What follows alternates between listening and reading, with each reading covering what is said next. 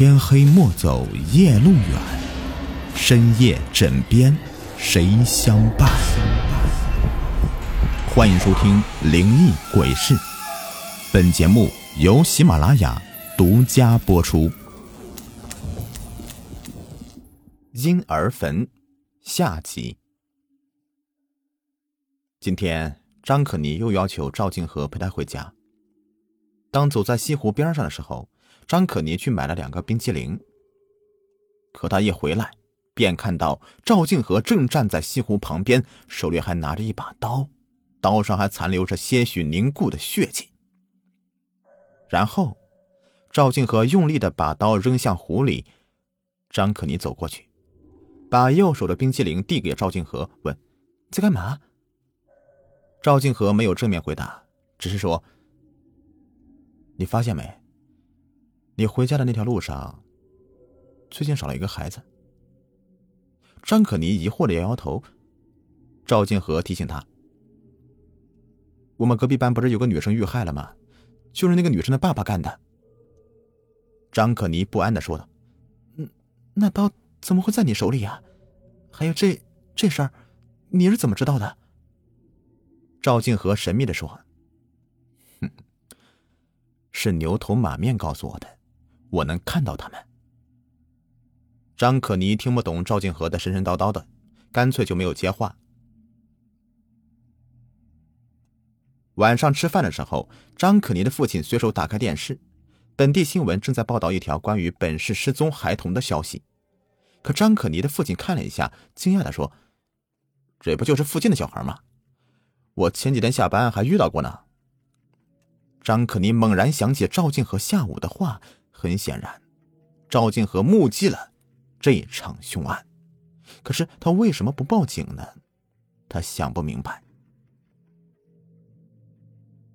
当天晚上，赵静和做了一个梦，他梦到顾怀忠挥刀捅死了一个个孩子，孩子们的身体被捅了无数个洞，每个洞里都在往外喷血。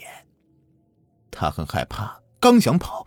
可才转身，就看到牛头马面站在自己的身后。赵景和，很快就轮到你了。最近，顾怀忠看到牛头马面的次数已经越来越多了。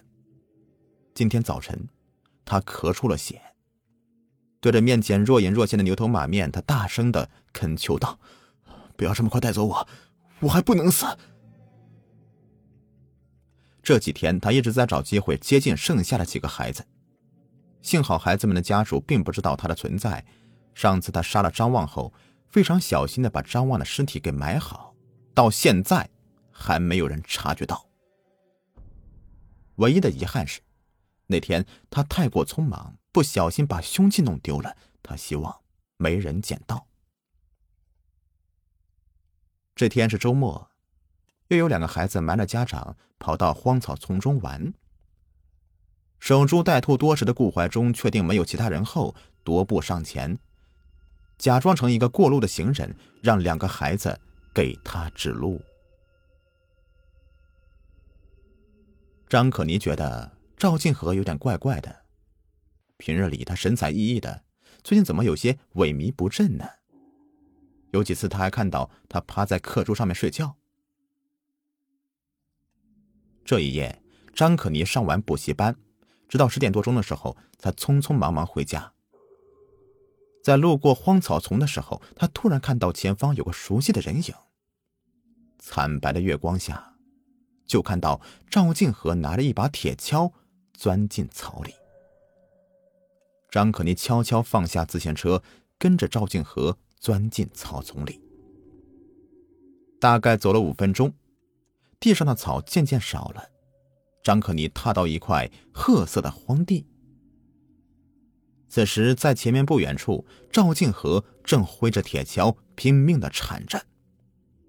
张可妮很想走过去看他在挖什么，可是又怕惊动他，只好犹豫，站在远处。突然，猝不及防的月光一下子洒在大地上。张可妮一下感觉周围亮堂起来，然而，他看到赵静和脚下的坑里露出一只腐烂的小手。公安局里两位年轻的警察正襟危坐严肃的盯着赵静和此时他满脸的疲倦对警察问的话是有一句没一句的根本看不出任何心虚的样子。警察严肃的问坑里那几个孩子的尸体是怎么回事赵静和面无表情的说：“有人把他们杀了，埋在那里，我只是挖出来而已。”警察厉声问：“是谁杀了他们？”赵静和道：“顾怀忠，就是前些日子遇害女生的父亲，他女儿被几个小孩弄死了，你们不为他讨公道，所以他就自己动手了。”警察疑惑的道：“你在哪儿听到顾怀忠这个名字的？又怎么知道他埋尸的地点的？”赵静和老老实实的说：“这些都是牛头马面告诉我的。”警察更疑惑了：“牛头马面，那什么东西啊？”赵静和一下激动了：“牛头马面就是地狱的阴差呀！他们负责把死人带到地狱里去，一切都是他们告诉我的。”他们说顾怀忠杀了那些孩子，而且他们还说，现在顾怀忠还要再杀一个孩子，只要那个孩子死了，一切就都完结了。最近，顾怀忠咳嗽的越来越厉害了，咳出的血也越来越多了。现在只剩下一个孩子了，可是这个孩子只有十二岁，他的父母看得很紧，他很不好找机会。终于，这天。他把这个孩子骗上自己的自行车，但是不知道孩子从哪里闻到了阴谋的味道，在要求停车未果的情况下，居然从自行车上的后座跳了下去。好在顾怀忠马上便追上了孩子，随后直接把孩子摁在地上，小孩拼命的挣扎着。正当顾怀忠把手伸向藏在后背的刀，突然听到耳边响起一声叫喊：“顾怀忠，放开那个孩子！你的事情已经被发现了。”顾怀忠慌忙大喊：“你们不要过来！”他刚举起刀，一颗子弹就贯穿他的腹部。顾怀忠一下子摔倒在地上，刀也顺势掉在地上。孩子赶紧爬了起来，哭着喊着跑向警察。他拼命挣扎的想抓住孩子，却再也使不出任何力气。就在这个时候，他看到身边出现两个诡异的轮廓，牛头马面。他满脸不甘的盯着最后的仇人，艰难的抬起了沾满了鲜血的手，指着孩子，绝望的喊道：“赵金河，我看到你的背后站着牛头马面。”赵金河是那个十二岁孩子的名字。那么，那几个孩子真的是赵金河给杀的了？是的，鉴定书出来了，他患有很严重的。精神分裂症，好端端一个孩子，怎么就突然发疯了呢？哼，也许是被最近几个案子给刺激了吧？你还记得赵静和提到的顾怀忠吗？那是八年前的一个杀人犯的名字，他女儿被几个未成年的孩子给害了，其中之一就是赵静和。后来顾怀忠杀死了那几个孩子，而赵静和很幸运，被警察救了下来。但是这个事给他留下了很大的阴影。他他是被吓出毛病了？也不全是这样，我觉得更多的是种罪恶感吧。随着年纪增长，他对当年做过的事情啊，罪恶感也在逐年的增强。刚好碰巧碰到了有个女生被几个孩子用石头给砸死了，再加上一些细节，促使他犯下了命案。细节，好。这个都是我猜测的。在案发之前，赵俊和捡到过一把带血的刀，但实际上那把刀是一个贪玩的孩子扔在那里的。正好顾怀忠杀死第一个孩子的时候，也是一个雨天，用的也是一把刀。当年命案的细节通通的出现在他眼前了，这让他一下子回到过去了。他在精神病发的时候，也许把自己妄想成了顾怀忠了。他杀死那几个孩子，是对当年自己的复仇。